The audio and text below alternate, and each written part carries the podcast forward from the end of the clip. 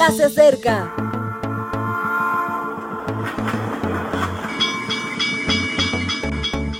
Partimos ya.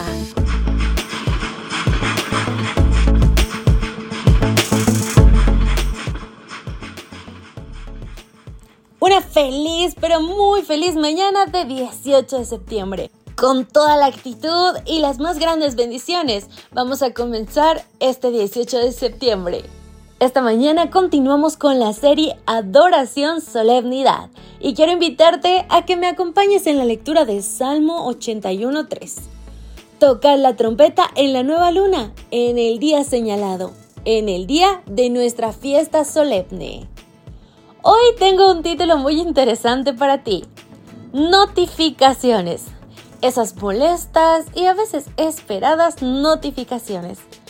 Desde que los teléfonos se han convertido en smart, están de un pesado casi insoportable. Antes, como mucho de hora en hora, una campana de una iglesia o un cuco de reloj enganchado a un muelle te decían en qué momento te encontrabas. Todo ha cambiado. La telefonía ya no se conforma con guardarte los mensajes que no has podido contestar, sino que te indica cómo llegar a un lugar.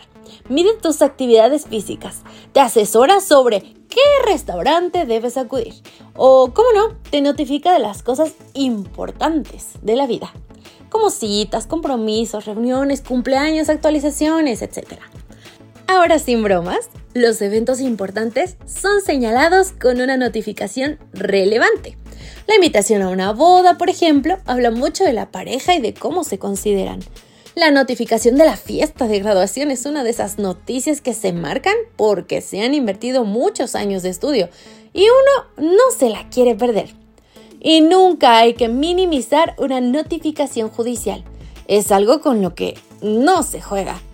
En Israel las notificaciones se hacían tocando las trompetas. A principio de mes, cuando había una luna nueva, las trompetas marcaban el inicio del calendario mensual. Ante las fiestas más solemnes se tocaban las trompetas.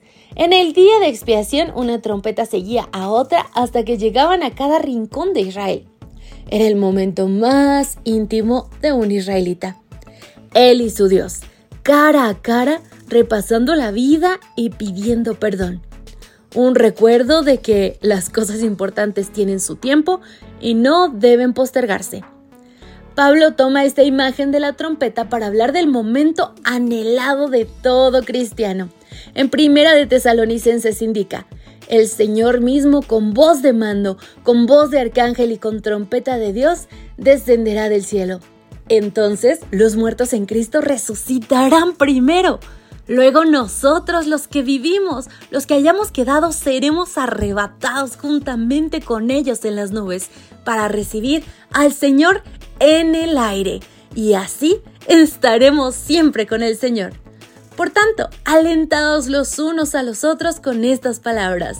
Primera de Tesalonicenses 4:16 al 18. Un momento realmente solemne, una fiesta de todos y para la eternidad. Las señales de este tiempo insisten en notificarnos que llega el momento de su venida.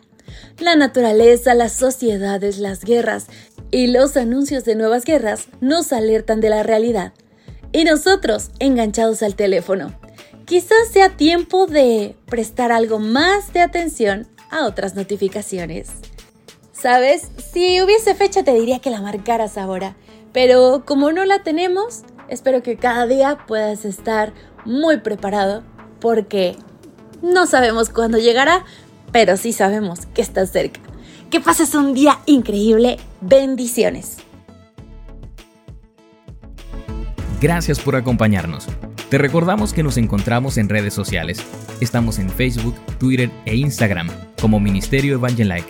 También puedes visitar nuestro sitio web www.evangelike.com. Te esperamos mañana.